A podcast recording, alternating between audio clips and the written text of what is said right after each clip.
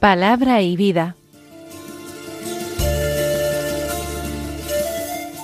Con el Padre Manuel Horta desde Sevilla.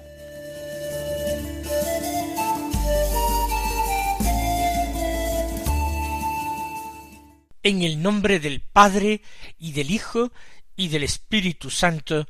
Amén. Alabados sean Jesús y María. Muy buenos días, queridos amigos, oyentes de Radio María y seguidores del programa Palabra y Vida. Hoy es el martes de la trigésimo segunda semana del tiempo ordinario.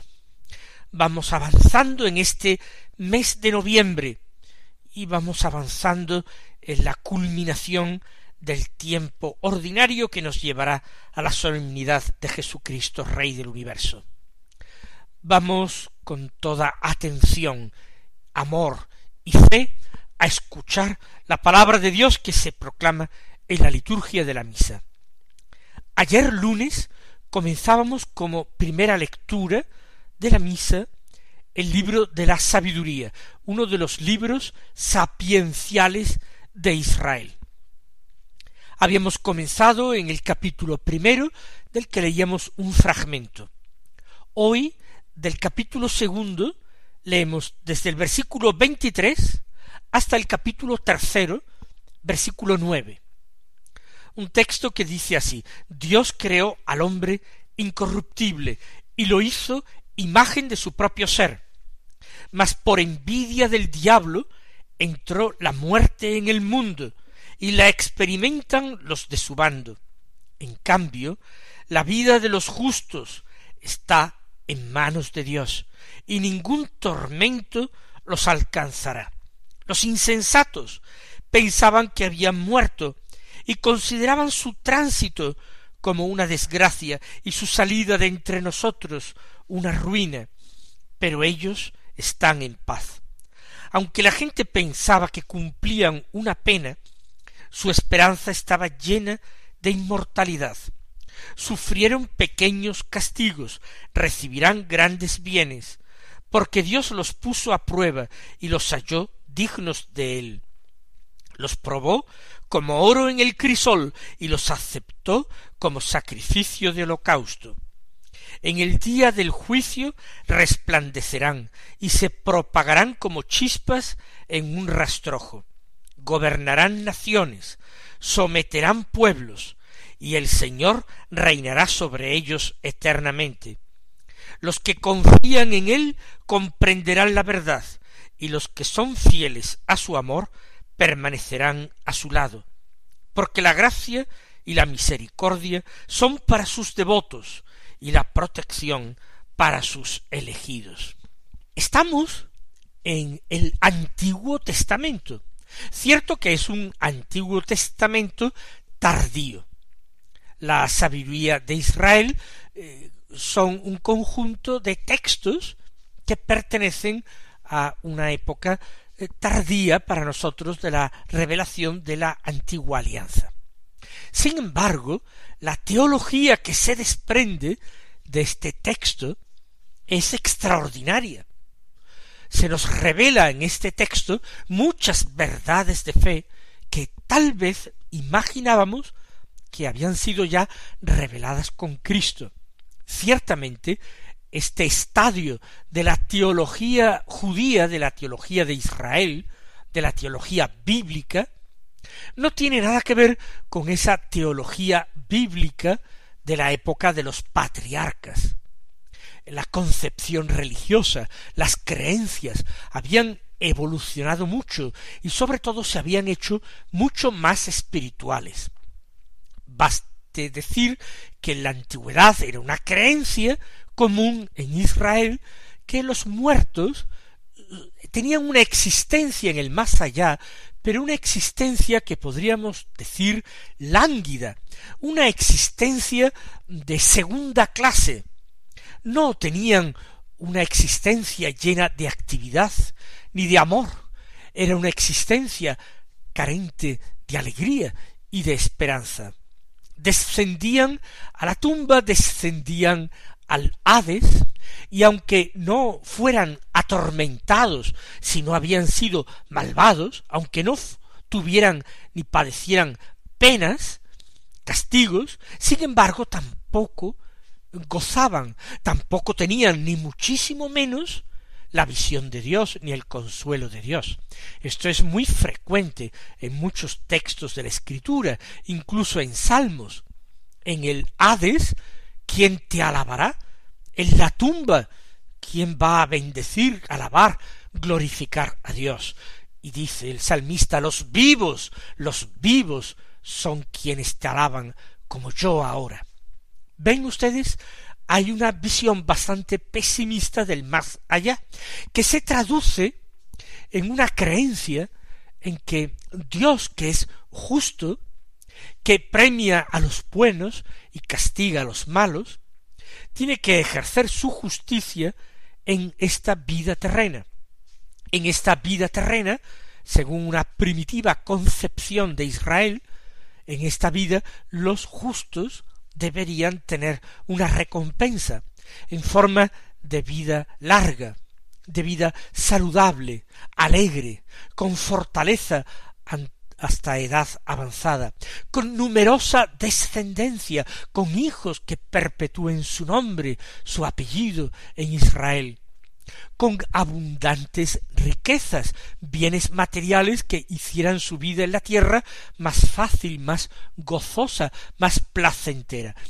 Todos estos eh, detalles eran pues recompensa de Dios por la justicia del hombre, mientras que las enfermedades, la vida corta, los sufrimientos de todo tipo, la esterilidad, el no haber podido engendrar hijos que perpetuaran el apellido en Israel, la pobreza, todo eso eran calamidades que podían ser entendidas como castigo de Dios en esta vida a los pecadores.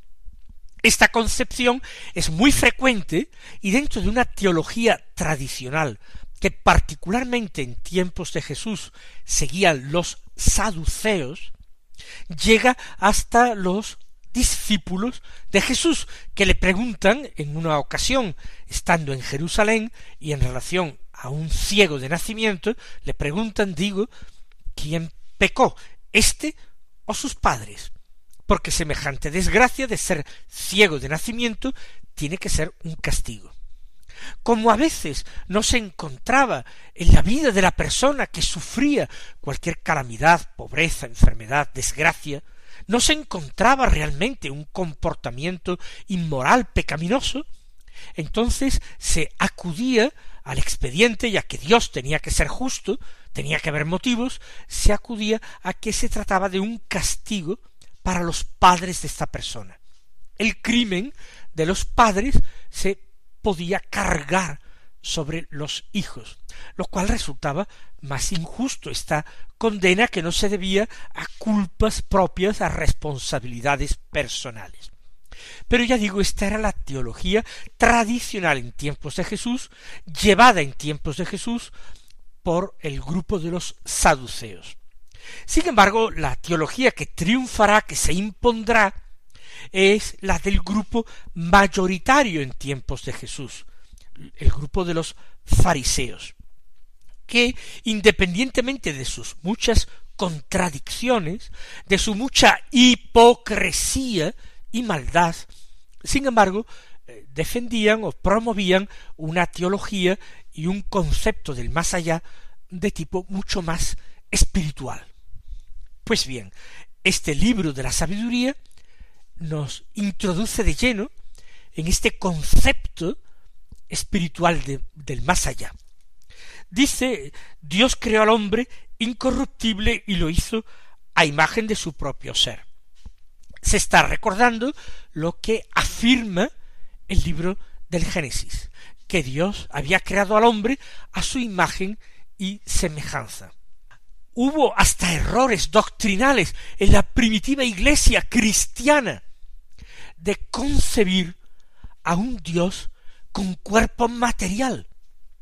Hubo incluso monjes, padres del desierto, que pensaron que Dios tenía un cuerpo, un cuerpo físico, que Dios hablaba con una boca material, que Dios tenía un corazón semejante al del hombre, y por eso se afirmaba en la Biblia que Dios había creado al hombre a su imagen y semejanza, parecido a Dios. A nosotros ahora esto nos hace sonreír. Pero estas creencias se dieron en cierto momento y fueron condenadas por la Iglesia. Dios creó al hombre incorruptible, como él lo era, dotado de un alma espiritual, que por tanto no podía corromperse, era inmortal. Y lo hizo imagen de su propio ser. Pero por envidia del diablo entró la muerte en el mundo, y la experimentan los de su bando. Los de su bando son los pecadores. De nuevo, es lo que afirma el libro del Génesis. Se habla de la existencia de un pecado de los orígenes, de un pecado original que ha repercutido negativamente en los descendientes de Adán. El pecado del primer hombre fue debido a la envidia del diablo, que contemplaba la felicidad original del hombre en el paraíso y que lo tentó para que el hombre tampoco fuera feliz como él mismo, el diablo, no era feliz. Y por el pecado del hombre entra la muerte y el reinado del miedo, de la angustia, es el reino del pecado y de la muerte. En cambio, dice el autor sagrado, la vida de los justos está en manos de Dios y ningún tormento los alcanzará. Evidentemente el justo es que quien con la ayuda de la gracia de Dios, no por sus propias fuerzas, él solo, no solo con su propia voluntad, su propio raciocinio, sino con la ayuda de la gracia, trata de vivir según la voluntad de Dios, según los mandamientos. La vida de estos que orientan su vida a Dios en la fe, en el amor. La vida de estos está en manos de Dios, y no tienen que temer el castigo, el tormento. Los insensatos, es decir, los que desconocen a Dios, no quieren creer la revelación de Dios, se empeñan en vivir temerariamente en contra de sus mandamientos, estos insensatos pensaban que habían muerto. Los justos que mueren se acabó. Y si además era estéril y no tenía hijos, vaya desgracia. Y si encima fue pobre o sufrió mucho en su enfermedad, ¿qué pasa entonces? Los insensatos pensaban que era una desgracia, un castigo, la muerte, su salida de entre nosotros, una ruina. Sin embargo, dice el Espíritu Santo, autor de este texto, más allá de su autor humano, que ellos están en paz. Se hace referencia a un destino de ultratumba, a una existencia en el más allá que está marcada por la paz. Y recuerden que la escritura no deja de afirmar en muchas ocasiones que nuestro Dios, el Dios que se revela a los patriarcas, que se revela a Moisés, que se revela a los profetas y al rey David, es el Dios de la paz o el Señor de la paz. Aunque la gente, continúa, pensaba que cumplían una pena, su esperanza estaba llena de inmortalidad. La gente que no compartía esta visión que proclama el autor del libro de la sabiduría la gente ignorante o la gente malvada. Pensaban que cumplían una pena, que recibían una pena.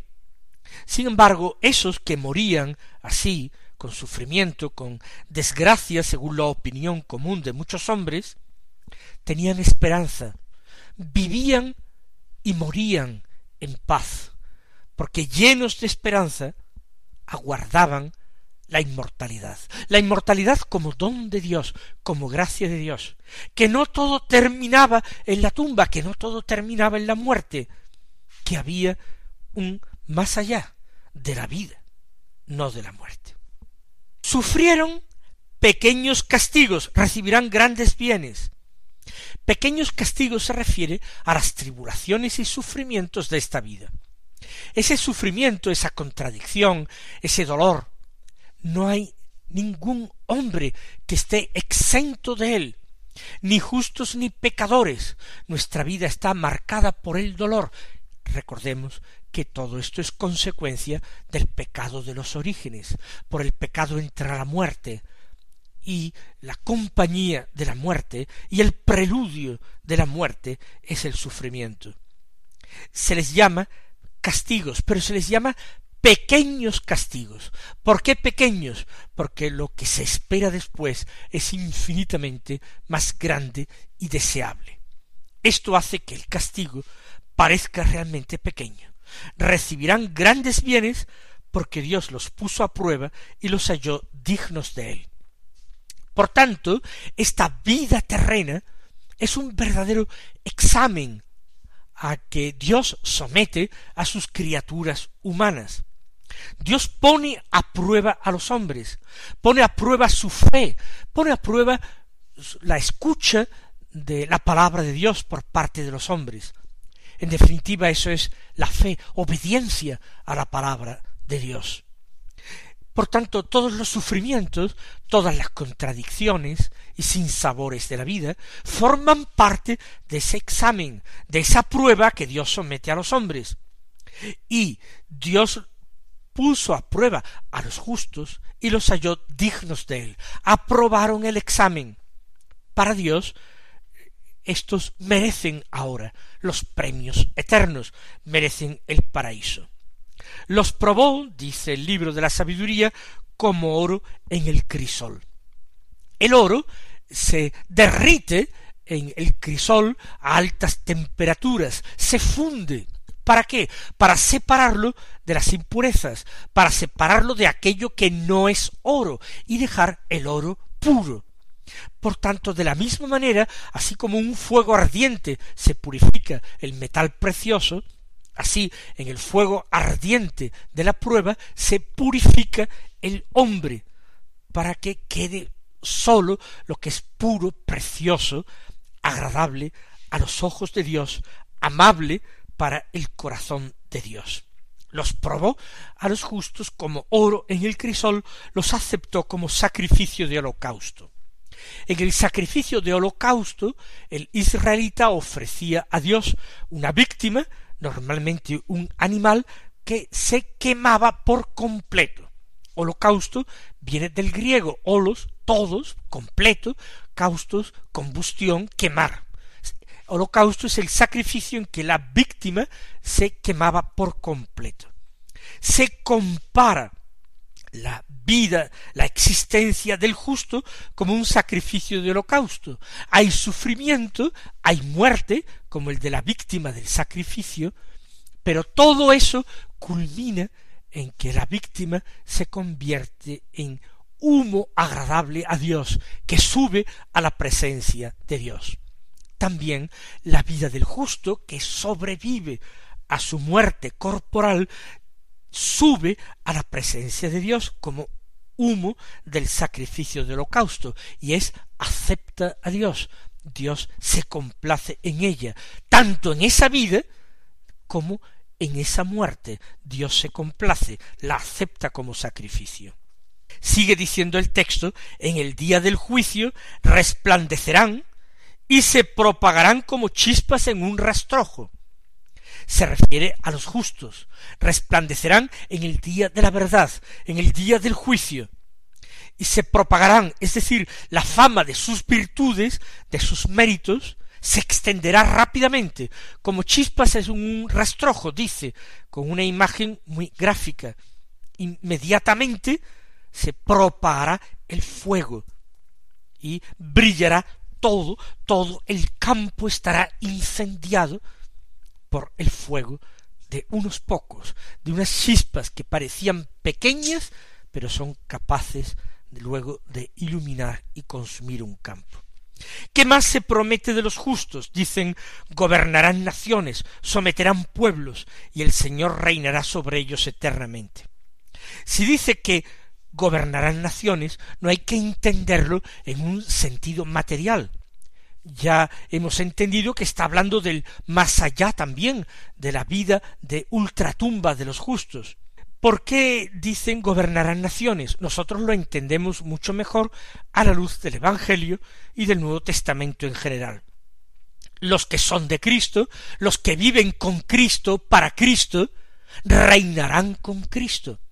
Precisamente todo nuestro año litúrgico, que va poco a poco terminando, se encamina, como he dicho al principio del programa, hacia esa solemnidad de Cristo Rey del universo. Cristo ha de reinar hasta que sus enemigos sean puestos como estrado de sus pies. Y los que son de Cristo reinarán con Cristo. Si Cristo está es una forma de hablar, una figura espiritual en su trono de Rey eterno y Señor universal, los suyos estarán allí donde esté Él. Si Él está en el trono para reinar, los suyos, los justos, estarán en el trono para juzgar. Por eso dice, gobernarán naciones, someterán pueblos, ejercerán un dominio real, un señorío y el Señor reinará sobre ellos eternamente. Sigue diciendo el texto, los que confían en Él comprenderán la verdad.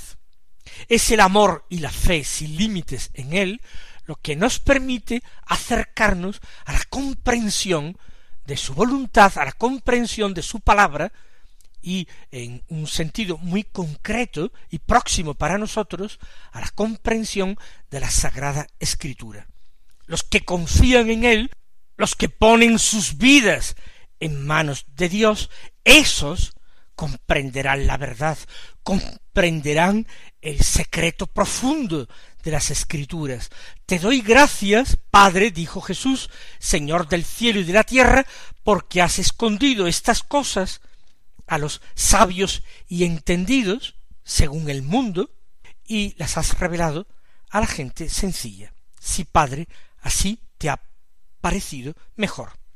Los que se abandonan en Dios, los que confían en Él, son los que comprenderán la verdad. Los que son fieles a su amor son los que permanecerán a su lado. ¿Por qué? Porque la gracia y la misericordia son para sus devotos y la protección para sus elegidos. ¿Qué quiere decir esto? Que Dios valora la fidelidad. No se trata de una efusión del corazón pasajera y repentina. Dios valora extraordinariamente el día a día, la perseverancia en el buen obrar, la perseverancia en los buenos propósitos, la fortaleza en el amor. Esos son los que permanecerán a su lado. ¿Por qué? Porque la gracia y la misericordia Él la reserva para quienes son así, para los que son sus devotos, en el perfecto sentido de esta palabra devoto, los que le son entregados, los que están entregados a Él. Y la protección es para sus elegidos. Y queridos hermanos, que todos nosotros formemos parte de este grupo de sus elegidos y devotos. El Señor os colme de bendiciones y hasta mañana si Dios quiere.